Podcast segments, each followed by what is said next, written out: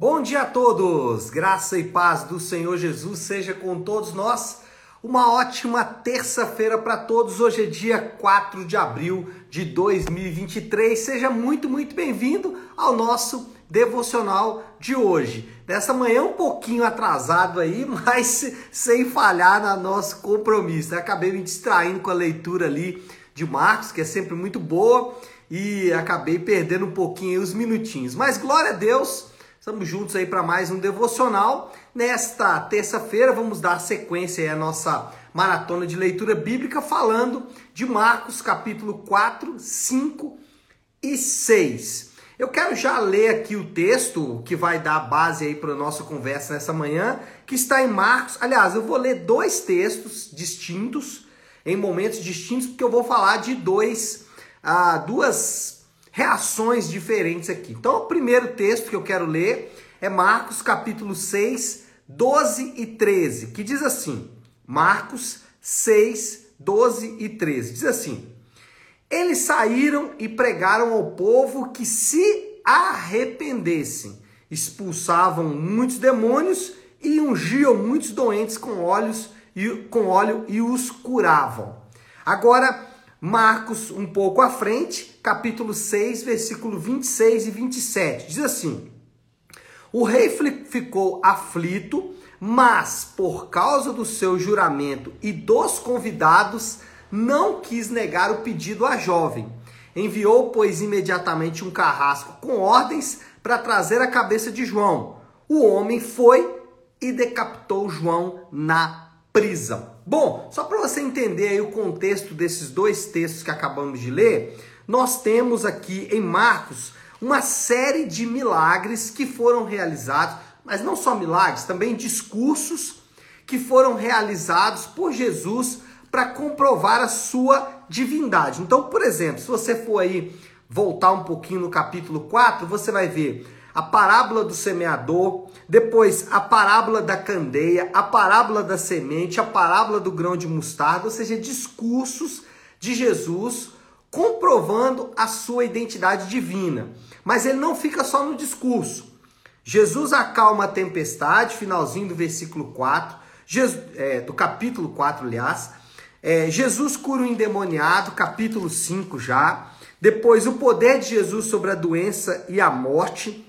Mais à frente aí, já no capítulo 6, a primeira multiplicação dos pães e por último, no capítulo 6 ainda, Jesus anda sobre as águas. O que, que nós temos aqui? Discurso e sinais que comprovam a identidade de Jesus. Comprova que nós, ou que as pessoas ali no tempo de Marcos estavam diante do ser divino. Só Deus podia fazer as coisas que Jesus estava fazendo. Só Deus podia fazer afirmações sobre si mesmo que Jesus estava fazendo. O que, que nós temos aqui em todos esses textos? O cumprimento das promessas. Os profetas, nós vimos Jeremias, já lemos Isaías também no nosso é, devocional. O é, que, que nós temos de profecias? Exatamente que os cegos enxergariam, que os coxos andariam. Nós temos ali promessas de alguém que faria aquilo que Jesus fez. Então, o que nós temos aqui? O cumprimento das promessas.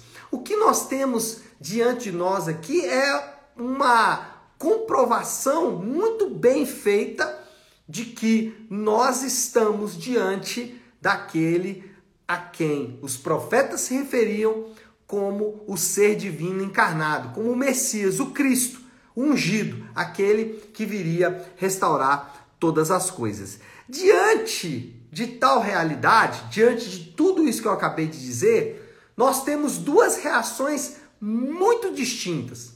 Primeiro, a primeira reação, os discípulos responderam prontamente ao seu chamado e às suas ordens. Então, primeiro, primeira reação diante de tudo isso que eu acabei de dizer, é dos discípulos. E o que, que os discípulos fizeram? Reagiram ao chamado de Jesus quando Jesus os chama, e não só reagiram ao chamado, mas também reagiram às suas ordens. Ou seja, eles ouviram o chamado de Jesus, mas também responderam a esse chamado. É aquela tensão muito característica de soberania divina em chamar os homens e responsabilidade humana em é, responder a esse chamado de Deus. Então, Marcos relata o envio dos discípulos como intensificação do ministério de Jesus. Jesus, depois de fazer todas essas afirmações, agora ele quer que esta mensagem se espalhe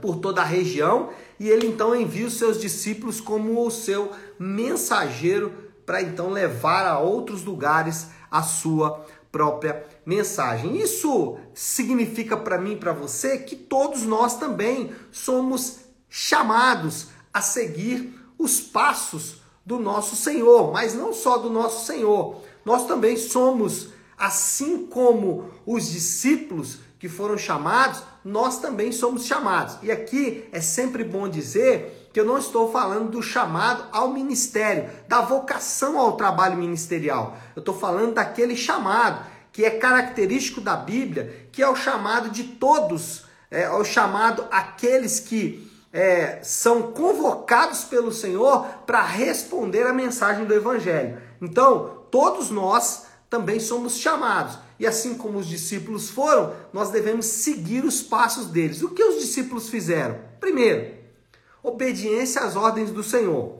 Aquilo que o Senhor os mandou fazer, eles fizeram. Então, se queremos é, obedecer ao chamado de Deus, se queremos dar ouvidos ao chamado de Deus, se queremos responder positivamente à mensagem do Evangelho, devemos obedecer às ordens do Senhor não, não existe é, resposta ao chamado a parte de obediência. Ou seja, aqueles que responderam ao chamado são aqueles que obedecem às ordens do Senhor. É muito fácil de encontrar aqueles que são é, chamados pelo Senhor. Ou seja, são aqueles que respondem com obediência às ordens do Senhor. Não existe um discípulo de Cristo que não obedece às suas ordens que não anda segundo a sua vontade. Ou você não foi chamado, ou você de fato está desobedecendo a ordem do Senhor. Os discípulos foram chamados com ordens específicas e cumpriram exatamente como o Senhor havia designado. Mas não só isso. O discípulo também, e se nós queremos obedecer ao chamado do Senhor, se queremos dar ouvidos aos apelos do Senhor, nós devemos também confiar na dependência, é, a, desculpa, confiar na providência do Senhor, na provisão do Senhor. O que eu estou falando aqui é de dependência. O discípulo, ele passa agora não mais a depender de si próprio, não mais a depender mais da força do seu braço, dos seus atos de justiça, mas ele passa a depender na provisão que virá do Senhor. Aqueles discípulos, eles foram enviados e o Senhor disse para eles: Olha, vocês vão ter que depender exatamente do Senhor durante a sua durante o seu trajeto aí em obediência ao chamado. Então, para obedecer ao chamado, é precisa haver dependência na provisão do Senhor. E em terceiro lugar, obediência, dependência e mais, uma mensagem única. Qual é a mensagem que os discípulos de Jesus devem levar? Arrependimento. é a mensagem de toda a Bíblia. Não há como fugir disso. Olha aí o versículo 12, eu gosto disso. Eles saíram e pregaram ao povo que se arrependesse. Não tem segredo. A mensagem não precisa de uma nova conotação, de uma nova revelação. A mensagem é sempre a mesma arrependimento. não tem outra mensagem, não tem outro foco. A mensagem continua sendo a mesma: arrependimento. Então, se queremos responder positivamente ao chamado do Senhor, a esse chamado ao Evangelho, nós devemos então obedecer às suas ordens. E alguém pode já perguntar, mas onde eu encontro as ordens do Senhor? Eu gosto da tríade, né, do caminho.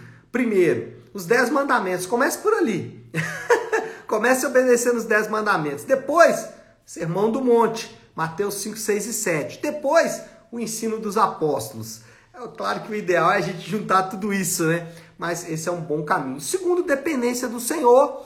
E terceiro, não menos importante, a mensagem é sempre a mesma: arrependimento. Bom, mas tem um grupo que não respondeu aos apelos do Senhor. Os discípulos responderam, mas nós temos um outro personagem que não respondeu: Herodes. Herodes rejeita os apelos para o arrependimento e mais, não só rejeita, como assassina também o profeta. O que temos aqui é um contraste, né? um texto a seguir do outro. Os discípulos ouvem o chamado, obedecem ao Senhor, confiam na provisão dele, levam a mensagem de arrependimento. Herodes, pelo contrário, rejeita a mensagem, rejeita o Senhor e mais, ainda assassina o profeta. O que que esse rei faz? Três coisas. Primeiro, recebe a mensagem, mas não decide. Não adianta receber a mensagem e não tomar uma decisão.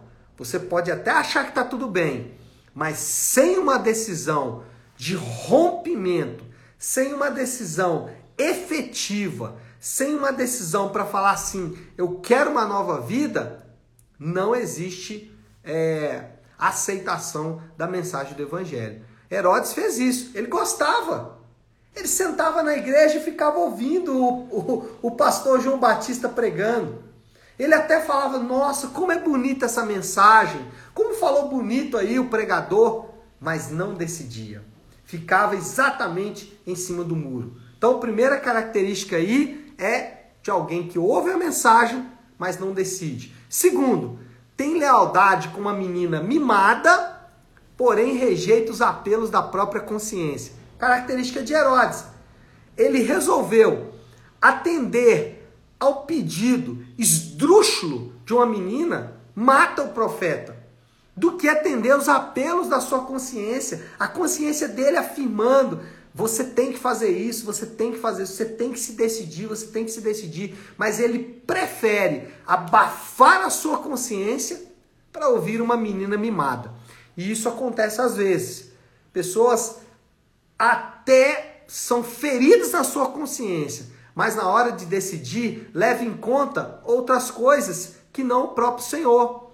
Leve em conta opinião de pessoas no caso aqui de Herodes, essa menina não era tão importante, mas tem pessoas que levam em conta até a, o, o conselho de pessoas importantes, mas que estão, que são na vida dele importantes, mas que estão tirando ele do caminho. Então eles preferem dar ouvido a pessoas que são importantes na vida dele, mas estão tirando ele do caminho, do que a sua própria consciência, que está dizendo: olha, é, decide, aceita os apelos do evangelho. E terceiro, gosta de ficar bem com o mundo. Essa é a característica de Herodes. O que ele fez ali? Ele resolveu, é, resolveu manter-se firme em um propósito que era basicamente dizer o seguinte: eu aceito o que o mundo manda eu fazer, que era ali matar aquele, matar o profeta. É, tem, um, tem um texto aqui que eu gosto demais que fala assim, deixa eu ver se eu acho aqui. É, o rei ficou muito aflito, versículo 26, mas por causa do seu juramento e dos convidados. Olha só, ele, ele preferiu ficar bem com o mundo. Ele preferiu ficar bem com o sistema que matava a vida dele do que ficar bem com o Senhor. É. Então, esse é o cenário de alguém que decide contrariamente aos apelos do Senhor. Os discípulos responderam positivamente ao apelo. Isso significa obedecer às ordens do Senhor, depender só do Senhor e não da força do seu braço, não dos seus próprios argumentos. E, em terceiro lugar, também eles levaram uma mensagem única que é do arrependimento. Já do outro lado, Herodes recebe a mensagem, mas não decide, tem lealdade com uma menina mimada, mas rejeita os apelos da própria consciência, é, que falava para ele que ele deveria se arrepender, e terceiro, gosta de ficar bem com o mundo. Moral da história, porque o nosso tempo já estourou há muito tempo, né? Moral da história. Todos os homens são compelidos a tomar uma decisão em relação à mensagem deste, que é muito maior do que um mero profeta. Todos nós somos chamados a tomar uma decisão diante da, desse que é o ser divino encarnado. E qual é o desafio do Léo para esta terça-feira? Qual a aplicação final aí? Uma pergunta simples. Quem é você? Herodes ou um dos discípulos? Lembre-se que dizer que é de um ou de outro não faz muita diferença.